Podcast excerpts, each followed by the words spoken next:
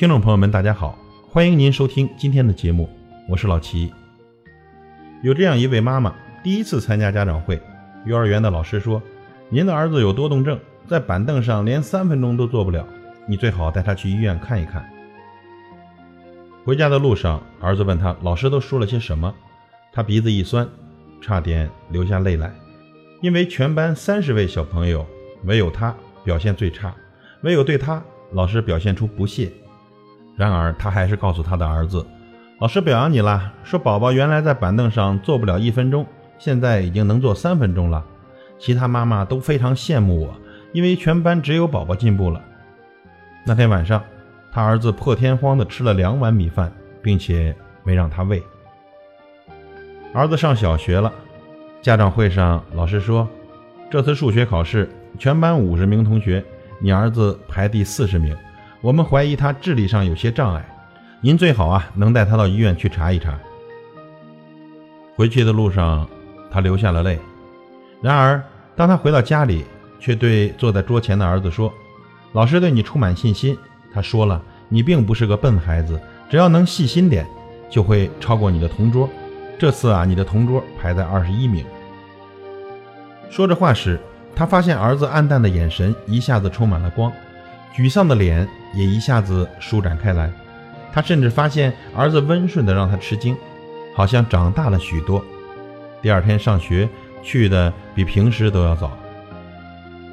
孩子上了初中，又一次家长会。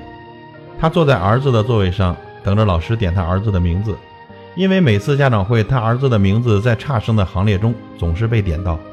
然而这次却出乎他的意料，直到结束都没有听到。他有些不习惯，临别时去问老师，老师告诉他，按你儿子现在的成绩，考重点高中有点危险呀。他怀着惊喜的心情走出校门，此时他发现。儿子在等他，路上他扶着儿子的肩膀，心里有一种说不出的甜蜜。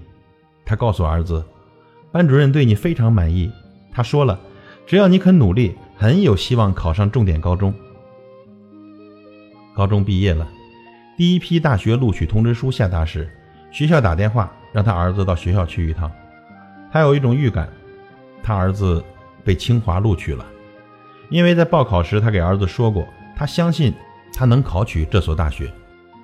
他儿子从学校回来，把一封印有清华大学招生办公室的特快专递交到他的手里，突然转身跑到自己的房间里大哭起来，边哭边说：“妈妈，我知道我不是个聪明的孩子，可是这个世界上只有您能欣赏我。”这时的妈妈悲喜交加，再也按耐不住十几年来凝聚在心中的泪水。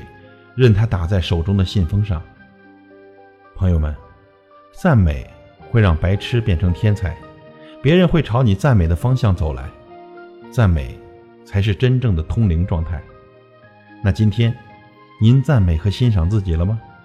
今天您欣赏和赞美您的另一半了吗？今天你欣赏和赞美你的父母、你的子女、你的合作伙伴、你的员工与下属了吗？让我们从今天开始。学会赞美和欣赏，感谢您的收听，我是老齐，再会。